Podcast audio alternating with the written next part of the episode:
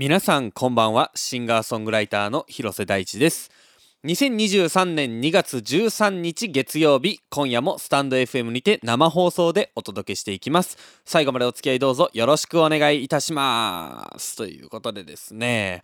あの先週の放送でですねえー、新しい新曲を新しい新曲ってちょっとあの頭痛が痛いみたいなこと言ってしまいましたけれどもあの新曲をですねイギリス・ロンドンでマスタリングしてもらってる。ちょうどね先週の放送中にマスタリングしてもらってるというような話をしましたけれども、えー、まあ、そのマスタリング音源がですね水曜日かなに帰ってきましてめちゃくちゃいい音です。いやなんかね本当自分でミックス、まあ、マスタリングもする音源がほとんどなんですけどなんか自分でやってるマスタリングがこう嫌になるぐらいいい音で返ってきまして、えー、いやこれはあの皆さん楽しみにしていただきたいですね。なんかねもうその歌の存在感とかがすごいんですよね。でさらにその立体感が出てちょっとこの間の小川コーヒーのあの、えー、何でしたっけ？あのポーク神社の話じゃないですけどその Z 軸ができたようなね新しく、えー、そんなような素晴らしいマスタリングでした、えー、あのこれは皆さんにもね是非あのリリースされたらいい環境でね聞いていただきたいなというふうに思いますね。はい、ミックスってそのボーカルとかドラムとか、まあ、もっと言うとドラムのキックとかスネアとか全部バラバラな状態でこう混ぜ合わせていく作業をするんですけどマスタリングってえっともう2ミックスと言われるいわゆるその L と R チャンネルの2つの2チャンネルしかない状態で行うんですね。まあ基本的にはなんかいろんなやり方があるんですけどなんかその2ミックスからどうやったらあんな変化が出るのかっていうのが、まあ、もちろんあのマスタリングしてくれた、えー、エンジニアの腕だったりその耳だったりっていうのもあるんだろうけどなんかその機材とかねあロンドンのその素晴らしいスタジオにある素晴らしい機材のねを通って帰ってきた音これは素晴らしいのでぜひ、えー、ご期待いただきたいですね。はい。えー、昨日かなあの代官山の晴れたら空に豆まいてというライブハウスちょっとまあ変わった名前のライブハウスなんですけどにライブを見に行ってきましてあのレフトというあのアーティストが主催しているライブだったんですけれども、えー、レフトというのが、まあ、僕の、えー、先輩、えー、である斉藤幸太郎さんの、えアーティスト名義ですねの、え主催している、えスリーマンライブを見に行ってまいりました。はい、で、えーと、幸太郎さんのやってるそのレフトっていうのと、えテンダーランプアミちゃんっていう女の子がやってる、えー、一人のそのなんていうの？一人一人ユニット？一人ユニットって変ですよね。でもユニットで、えー、一人じゃないからユニットやのになんか一人でやってる、えー、アーティストネームテンダーランプっていうのとあと高橋多門さんねこの ラジオではおなじみの高橋多門さんの、えー、3人でやってる、えー、ライブがあったんですけれども、えー、なんかほんととってもいいライブを見れてあの僕は今すごくねテンションが上がっております。はい。あのー、まあそれぞれなんかなんか言うのもなんかおこがましいんですけどあのほんとタモンさんはねタモンさんのキャラクターが出ててあなんからしいなっていうなんかああいうさ人間味のあふれた感じってすげえずるいなって思います。なんか僕はなんかあれができないのでね、うん、すごくずるいなと思います。あとねあの新曲を披露されてちょっとこう R&B というかソウルのような、えー、感じを、えー、取り入れた新曲をやってたんですけどその新曲をなんか彼曰くこうちょっとした自分が今までやらないであろう形でちょっとボケみたいな感じの一つとしてやりますみたいな MC をされてね。で新曲に入ったんですよ。ほんであのー、ちょっとね正直言うとやや滑りやったんですよ。ね、でタモさんもなんかなんか受けがそこまで良くないみたいなことを言ってらっしゃったんですけどいやあのね曲がめちゃくちゃ良くて あのボケってやっぱそのあのボケとして曲をやって、えー、なんやろなあのだからうちでいう愚痴ンサンバみたいなのじゃないとボケとして成立しないと思うんですけどあの曲が良すぎてあのボケとして受け取られなかったっていうね これなんか3月にあのリリースまあ4月ぐらいかなあリリースがあるみたいなので皆さんにぜひ聴いていただきたいなと思いました。えー、そしてあのテンダランパーみちゃんのライブもすげえよくてね。なんかさお芝居とかもされてる方なんですけどその感情がねいろいろ豊かでなんかいろんなそのね喜怒哀楽の感情がねその歌にこもっててでなんかねこうすっごくドキドキするライブだったんですよね。心を動かされるとはまさにこのことかと思いましたね。はい。で孝太郎さんのレフトっていうのねアーティストもやっぱりあのピアニストである、えー、こうピアニストというのかキーボーディストというのかである孝太郎さんのあの新たなチャレンジが、えー、たくさんあってなんかその挑戦する姿勢にねすごくあの僕も刺激を受けました。あと僕コードっていうあのレフトの曲がすごく好きであのメロディーがねとっても美しいあの楽曲です。皆さんもね是非聴いていただきたいななんて思いますけれどもあとね、えー、先週えー、火曜日かなに僕ユーミンミュージアムを見に行ってきましてあのー、松任谷由実さんのねあのこれまでをずっとこう辿っていきそして、えー、彼女が書いたその歌詞歌の、えー、原稿用紙に彼女は歌詞を書くことが多いんですけどその原稿用紙が原本だったりが置いてあるっていう素晴らしい展示会があってそれを見に行ってきましてですね。あのそこで、えー、このコーナーじゃないですけどちょっとね神様じゃないお客様がいらっしゃってですね。はいこれはちょっと僕も久しぶりに腹立ちましたね。はい。まあちょっとあのー、流れでちょっと喋っていくと、あのー、六本木のね、えっ、ー、と、あれなんて言うんですか？えっ、とあ僕はね、田舎者なんでね、えっとね、ミッドタウンじゃない方。あれ、なんて言うんやったかな？えっ、と、六本木ヒルズ。六本木ヒルズが今、え、出なかったんです そうそうあの六本木ヒルズで、えっ、ー、と、あって、東京シティビューっていう、えー、52階とかかな？の、あの、展望台のところで、あの、よくそのイベント展示みたいなのがされてるんですけど、そこで、えー、ユーミンミュージアムがやってまして、で、あの、六本木まで僕電車で行って、ほんで、あの、六本木ヒルズ側のね、あの、六本木駅のその地下鉄の出口ってすげえかっこいいんですよ、もうすでにね。もういな、六本木ヒルズが出てこないような田舎者の僕からすると、その地下鉄の駅から、なんていうの上がっていく地下2階なんかなあれは地下2階から1階までこうずーっと上がっていくエスカレーターがあるんですよほんでその円形のねところにエスカレーターがあるんですけどなんかもうねその円形を一周ぐるっと広告がついてるようなねしかもなんか、えー、全然覚えてないですけどブランド物のね広告が貼ってありましたよ。あんなかっこええ六本木のね街に。まあその、えー、六本木ヒルズの方へ行きまして。でシティビューの方になんかえっ、と美術館森美術館？あれ？なんか違うかな？なんか森ビルの方のね森ビルって言うんでしたっけ？田舎も多すぎてもう情報が怪しいんですけどあのー、ちょっと端っこの入り口があるんですよその美術館側のね。でそこに行ってえー、あのチケットお持ちですか？というね、もうかっこええあのスーツの兄ちゃんに言われてですね、あ、すいません、持ってないです。あ、チケット売り場はこちらですって言われて、その券売機みたいな方に行ったのね。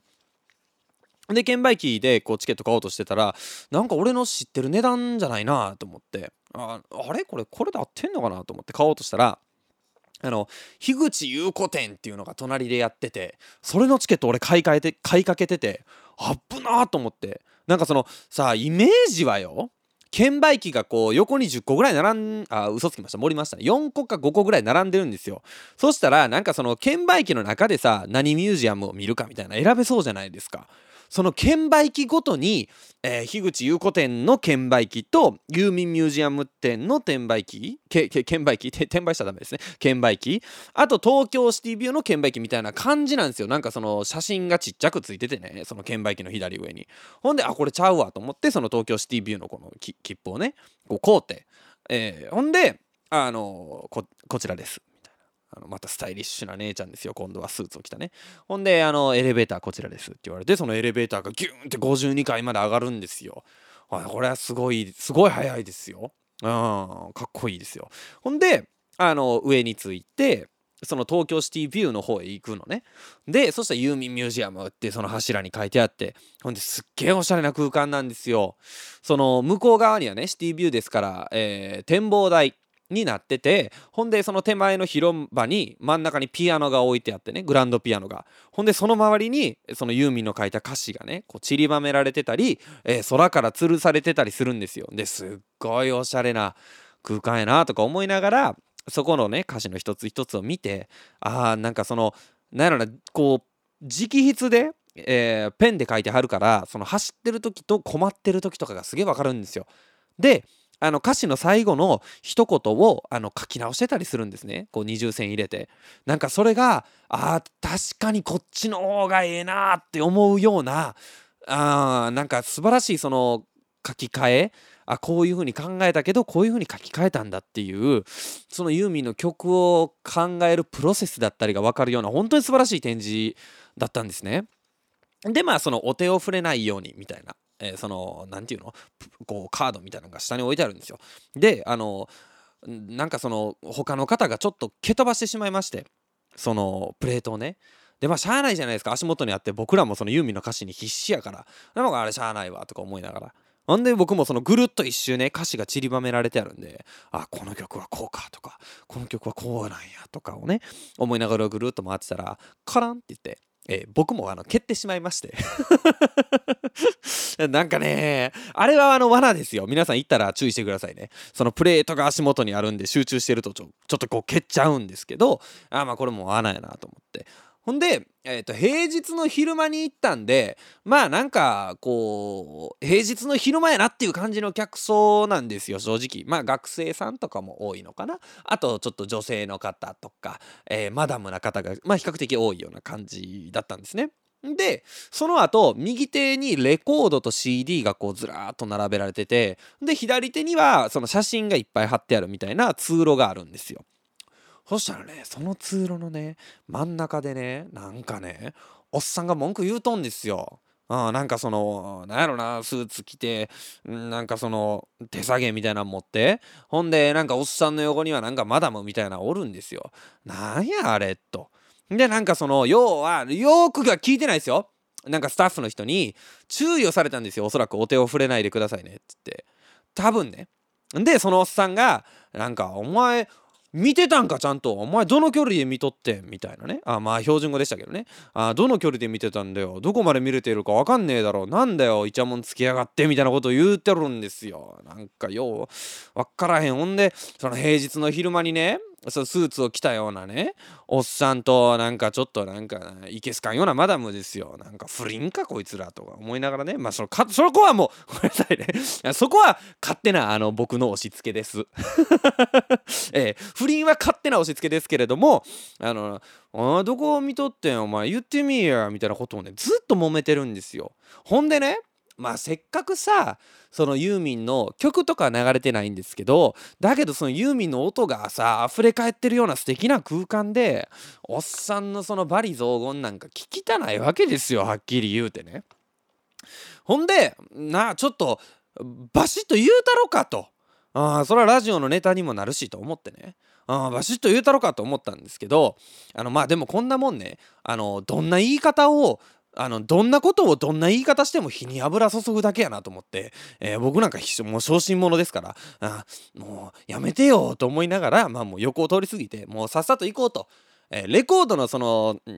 コーナーとか CD のコーナーは言うてもそのねあのレコードとか CD 見たらまあ分かるもんですからもうここはもう諦めようと思って余韻に浸るのはでも先行こうと思ったら先がその二手に分かれてたんですね。ほんでその右側にそのまたグランドピアノがあってそのユーミンの実質が再現されてますみたいな、えー、で本とかね、えー、絵とかが飾ってあるわけですよ、ほんで左手はその展望台の続きになってて。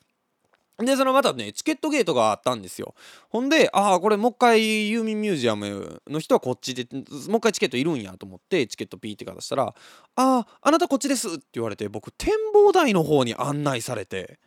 えっと思って。あこれ違うんですか?」っつって「あすいませんユーミンミュージアムの方のあのチケット500円で売ってますのでインフォメーションの方でもう一回買ってきていただいて」ってあの綺麗なお姉さんに言われてね、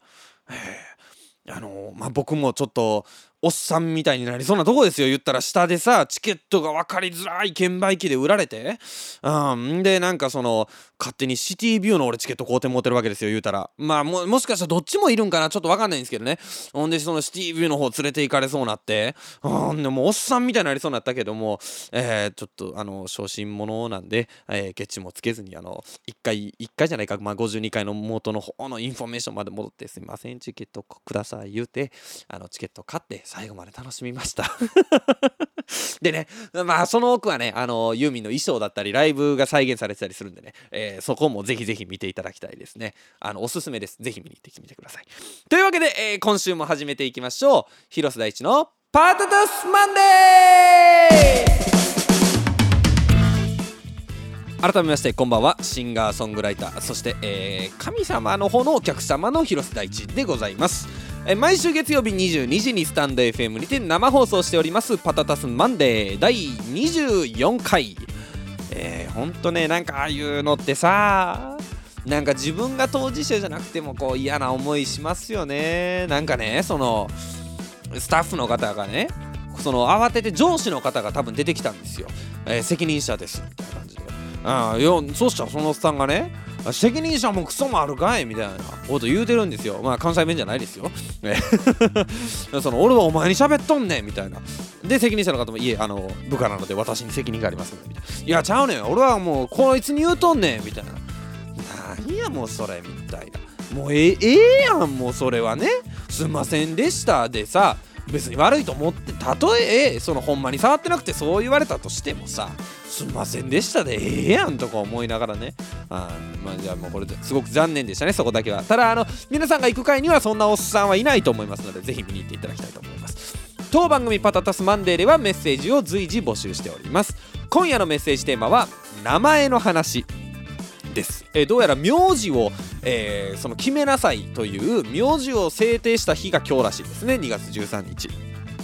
メッセージはスタンド FM アプリ内のレターもしくはホームページマンデーパタタスレコーズ .com までカタカナでパタタスマンデーと検索してください。テーマに沿ったメッセージ以外にも番組を聞いての感想などもお待ちしております。どんなことでもお気軽にお送りください。メッセージを採用された方には番組特製ステッカーをお送りしておりますのでご希望の方は住所氏名をお忘れなくということでですね。まあちょっと今日はあのー、まあ正直ちょっと自分の名前をねこうオープンにするのも難しいですから、えー、ちょっとと上げにくいかなというような気もしますけどね、えー、ちょっと僕の話をするとね僕はあの、まあ、第一という名前なんですけれども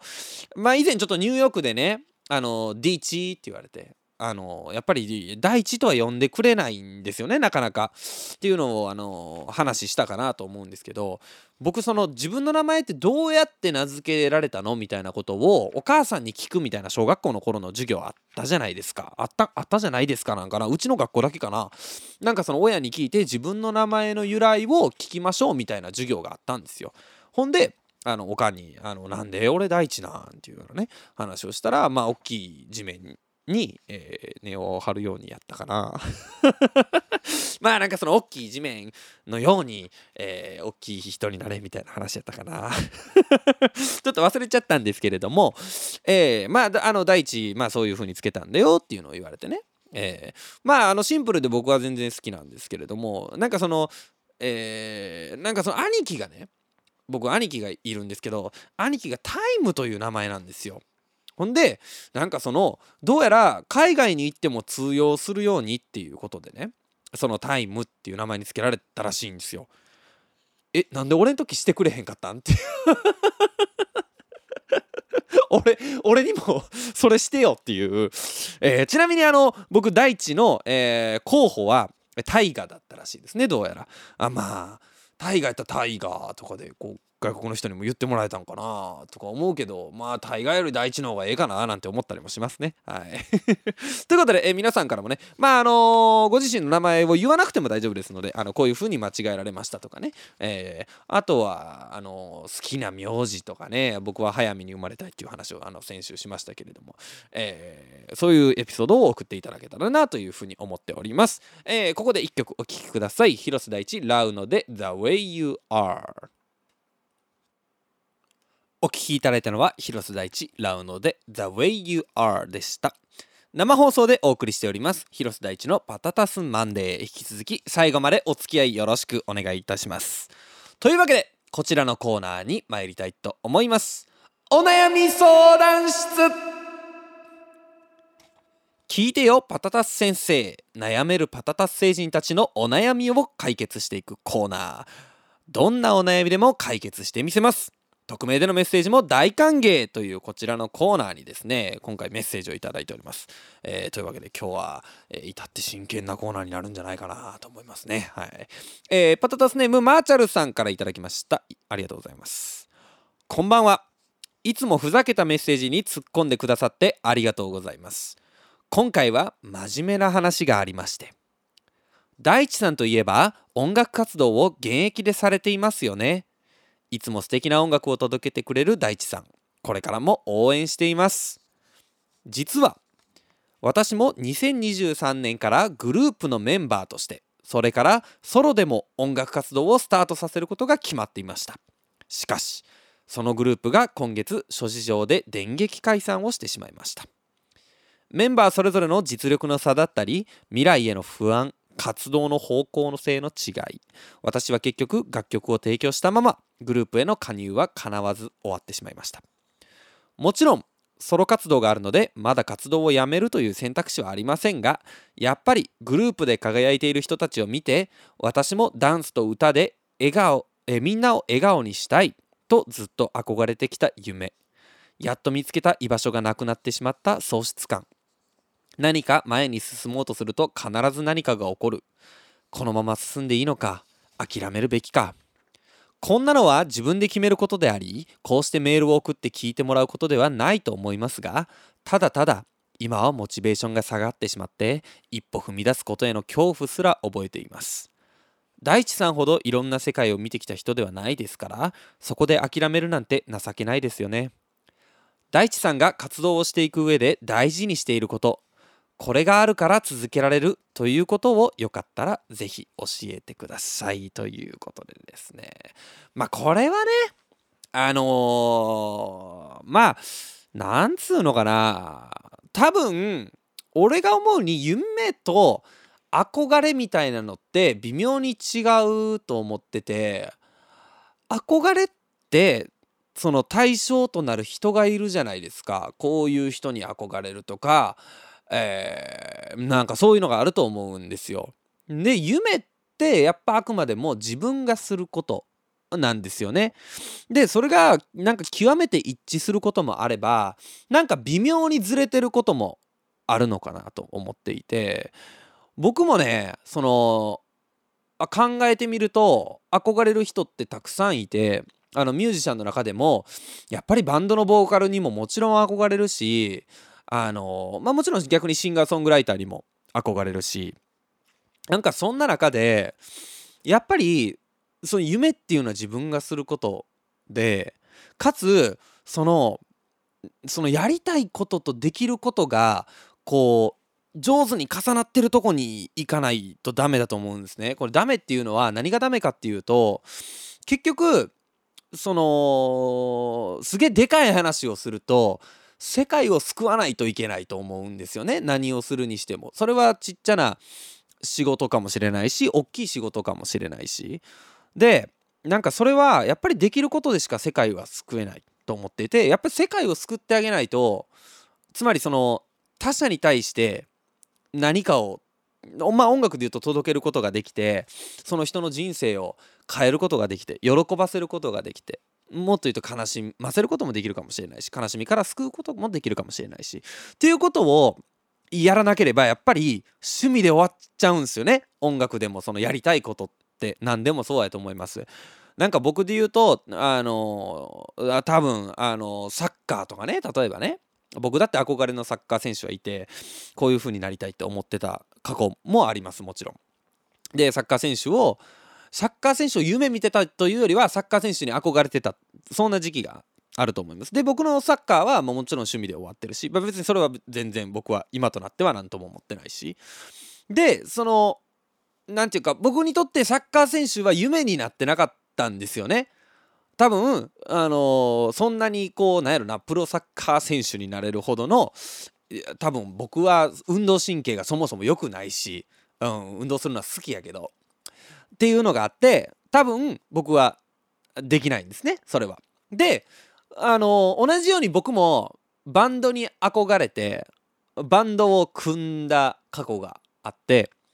で10代の頃からそのバンドをするということに憧れがあって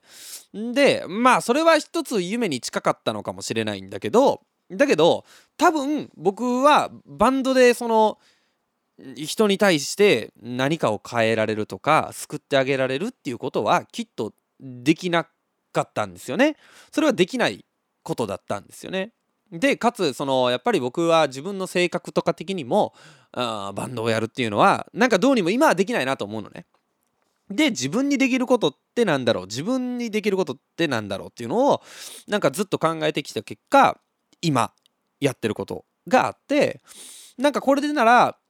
そのまあちょっとつまんないな人生みたいな瞬間とかをちょっとでも一度でも角度を変えられるのかなって思っていてなんかそれは僕にとっては夢だしやっぱり夢って現在進行形だと思うんですね。その目標に向かってねその進んでいる状況自体が夢だと僕は思うのでなんかそういうことなのかなって僕は思いますね。なんかやりたいことだけどできなかったことって本当に僕人生の中でたくさんあるんだけどだけどやけどやっぱできることをやらなあかんっていう、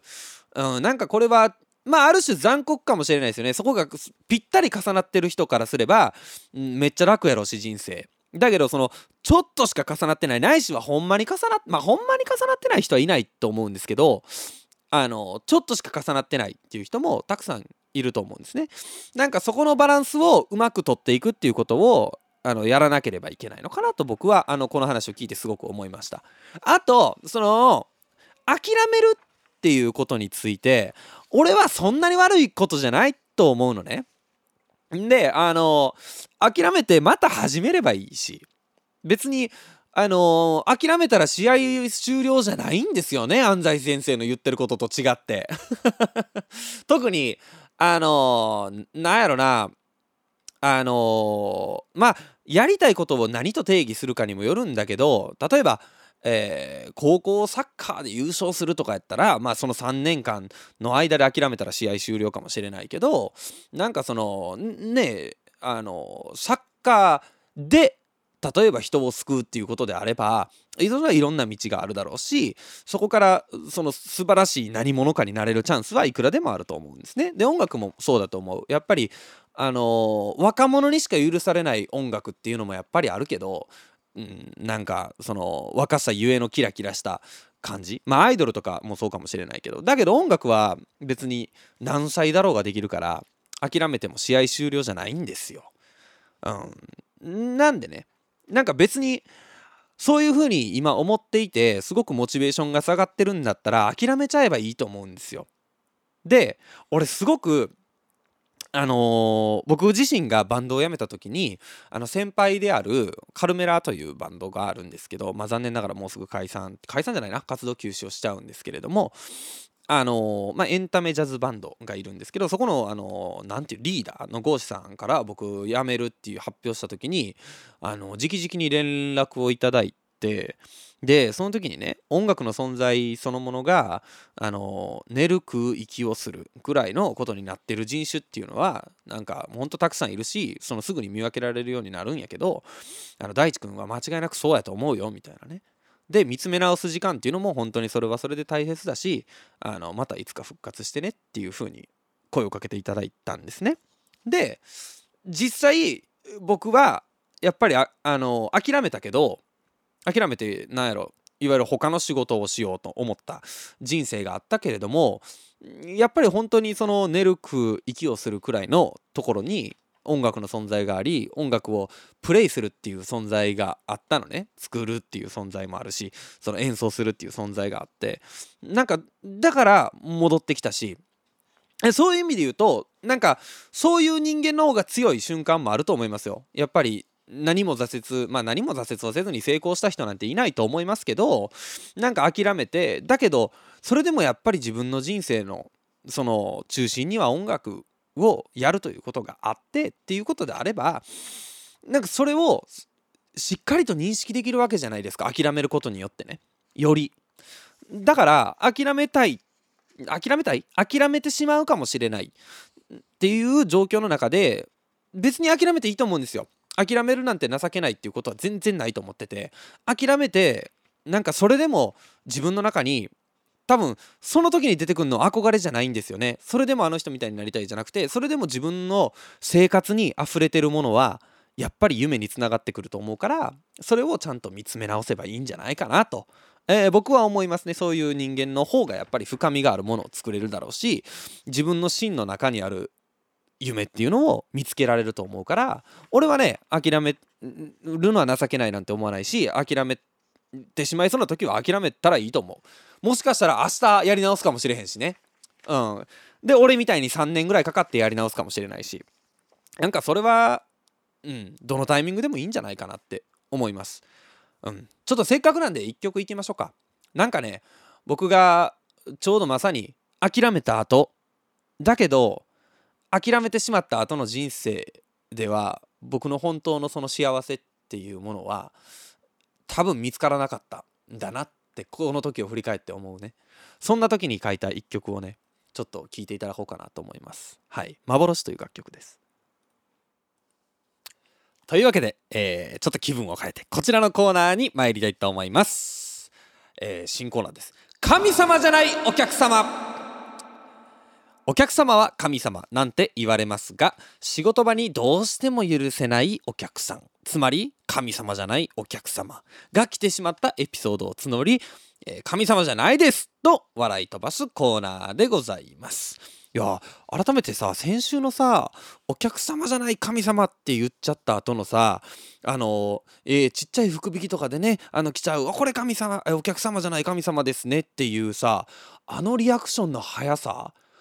我ながら素晴らしいですよね、ちょっとあのー、振り返ってあの聞き返してはないですけど振り返ってあれよう出たなって。あれよう出たなってまあたまにあるんですけどあの気持ちよかったですね、はい、ちょっと時間もないのであのさっさといきます、えー、パタダスネーム魔女さんからいただきました。合計6年くらい飲食系のアルバイトをしていて出会ったお客様の中には1割しか神様がいなかった。飲食で働いたことがある方はきっと共感できる悲しい事実です。いつも閉店1分前に入って全く決まらなくやっと決まったらめっちゃ時間がかかるオーダーを出すやつ。まあまこれはまあさておきクレームしか言えないやつ。申し訳ありませんがこのオーダーはできないんです。つったらいや先週同じものを頼んだらできてたよ。つうやつ。自分でポイントカードにスタンプをこっそり押そうとするやつ。はい、とまあちょっと省略します。めちゃくちゃ書いてます。はい、まあまあいつもの神様じゃないやつだよね。コロナ禍になって1年くらい経った頃の話です。国からは家を出るときは口と鼻を覆うようにと言われていてむしろ、えー、口元は、えー、なるべく覆わない方法を探っていた人も多いように思います。ただ単にマスクなどしないという人もいればマスクしろじゃなくて口と鼻を隠せと言われてるんだけどというふうにふざけてるやつらもいた。そのやつらの一人がつい1日200人くらい訪れるうちの店にも来ました。顔にかけてたのは女性用のレースの下着でした。レースの三角に紐がついてるやつ。正面にあの小さいリボンもついたままのガチ下着。驚きのあまりに何も言わずいつも通りオーダーを受けてタピオカを作ってオーダーを出しました。未使用だと信じていたい。ということでですね。変なやつがいっぱいいるもんですね世の中ね。うんそもそもこれは法的には OK なんかな。多分ダメですよね。うん、な何の種類の法にその属するのか分かんないですけど。ああとそのさ序盤のその、えー、なんていうの？神様じゃないお客様あるあるみたいな畳みかけね。あクレームしか言えないやつとかポイントカード勝手に押すやつとかね、うん、が全部吹き飛ぶパンチですね。もう全部、えー、忘れ去ってしまいそうなぐらい、えー、パンティ男はあの えー、じゃあでもそうやな。じゃあどもう突っ込んでも何も言わなくてよかったかもしれないですね突っ込んだらなんか多分そういうのってさその要は見せたくてやってるわけですから多分突っ込んだら調子乗ってもっと偉いことなってた可能性もありますよ。えー、まあこれは最善のあの選択を取ったんじゃないですか？魔女さんは。いやいや しかし変なやつが来るもんですね。コーナー変えてもええかもな。変なやつとかね。えー、そう思うぐらい変なやつですね、これは。はい。いや、ありがとうございます。楽しい。僕、このコーナー好きです。えー、こいつ、神様じゃないお客様です。はい、認定ですね。はい。えっと、新コーナーもあの、ウェブサイト、えー、パタタスマンデのホームページの方の、えー、コーナー紹介のところに反映されておりますので、ぜひ皆さんご覧ください。あとなんかその、メールを送る時のタブで、あの、新コーナーがちょっと選べないというバグが、あの、生じてたんですけれども、そちらも改善されましたので、え、今後は新コーナー宛てにメールも送っていただけます。そして、すでにあの今コーナーを成立させてる途中の新コーナーにもすでに実はメールをいいているので来週以降やろうかななんていうふうに思っております。お楽しみに。というわけで、えー、今夜は名前の話というメッセージテーマでメッセージを募集しておりました。ご紹介させてください、えー、一つ目がえー、っとパタタスネーム、えー、マーチャルさん先ほどのマーチャルさんから頂きました。私は名字がすごく珍しくて電話で問い合わせをした時に本人確認でオペレーターさんにいつも「えっ、ー、ともう一度おっしゃっていただけますか?」と100%言われます。ゆっくり言っても聞かれます。あとは学生の頃よく同級生に悪いいじられ方をされていたのでなんでこんな変な名字なんだ？と嫌な時期もありました。ただ縁起のいい感じが入っているので大人になった今は大事にしていきたいと思えるようになりました。ということでおまあ素敵なメッセージですね。はいまあ電話はねああれ先週話しましたっけ？あのー、僕その電話先週じゃないかあの電話の日の時かな？あれ先週かな？その電話口でこの間あのジェームズですみたいなことを言われてあの一瞬全然聞き取れなかったっていうねなんかそのさ聞く側の用意してる範囲の名前しかあのダメですよね。あまあだけどその名字ってねあのどうしてもついて回るものですしあのポジティブに思った方がいいよね絶対ね。うん、あとその名字関連で言うとあのー、まあ僕広瀬大地って実はまあちょっと芸名なんですけどあの本名も広瀬大地なんですよ。でその広瀬っていう漢字がねめちゃくちゃ難しいの。で俺はすごく簡単な広瀬を採用してるんだけどその普段公的な書類とかで書くときは難しいその広瀬を書かないといけないのね。でその常用漢字じゃないんですよ言うたら。でその変換とかでも出てきたりまあ出てこなかったりするしなんかそのこの漢字どうなってるんですかとかよく言われるんですよ。こういうのちょっとめんどくさいですよね。あとこれさその山崎さんとかあとえっ、ー、とこの関連で言うと何やろな。斎藤さんとかその難しい漢字を使われてる名字の人ってもうみんな口を揃えて言うんですけど本人は全然気にしてないんですよね。一番簡単なやつで書いてほしい。僕は全部その人に書かれる時はあもうそのヒロインに瀬戸内海の背でいいですよっていつも絶対言いますもん。何でもいいし別に。そんなもん。こだわらんでもね、うん、あこれに関してはあのむしろその書く側はその気使うんですよ。僕も山崎さんとかでその辰野崎っていうんですか？あの人はどっちですか？とか聞きますけどああと高橋さんとかね、えー、どっちですか？なんて言いますけどはしご高ですか？とか言うてね。あこれ本人はね大抵気にしてないっていうね。はいあの気にされ慣れてるし本人が一番めんどくさいと思ってるっていうね。これ多分ね難しい漢字を使わなあかん人あるあるやと思います。あのぜひ共感した方はあのメッセージを送っていただきたいところです。続きまして、えー、パタタスネーム深夜さんからいただきました。これ待ってました！えそんなことあります？うん。名前俺送りにくいかなとかちょっと思ってたんがなんかあれですね。その待ってた方もいるっていうね。あこういうパターンもありますね。大学1年の梅雨の頃。吉祥寺の某アイシティさんにて、もうこれは某じゃないですね。はい、某メガネ屋さんにてですね。はい、あれ？メガネじゃないか、コンタクト屋さんか。えー、東京の大学生になって、コンタクトレンズデビューしようと、受付を済ませて待機。まるさんと名前を呼び出され、カウンターに向かったら、もう一人、あ、はーい、とカウンターに来た人物が。え？と思って、まるですと受付に申し出たら、もう一人の方も、あ、自分もまるです。だって、漢字も確認したら、全く同じ。で、さらにビビったのが、生年月日まで全て同じ。こんなのあるの？こんなのあるの？あまりにもものすごい偶然だったので、連絡先を交換して、一度だけ飲みに行きました。もう遠い遠い過去の話。ということでいただきました。へえ、そんなことあるんですね。俺まだ同姓同名の人に、えー、出会ったことがないっていうのもあのもちろんそうですけどその生年月日が全く一緒っていう人も出会ったことがないな出会ったことないと思いますね。そうその2つが重なるってすごい奇跡ですね。これあれちゃいます？あのドッペルゲンガーっていうやつちゃいます？あの出会ったら死ぬとされてる。えー、もしかしたら今日は地獄からのメッセージが来てしまったかもしれないですね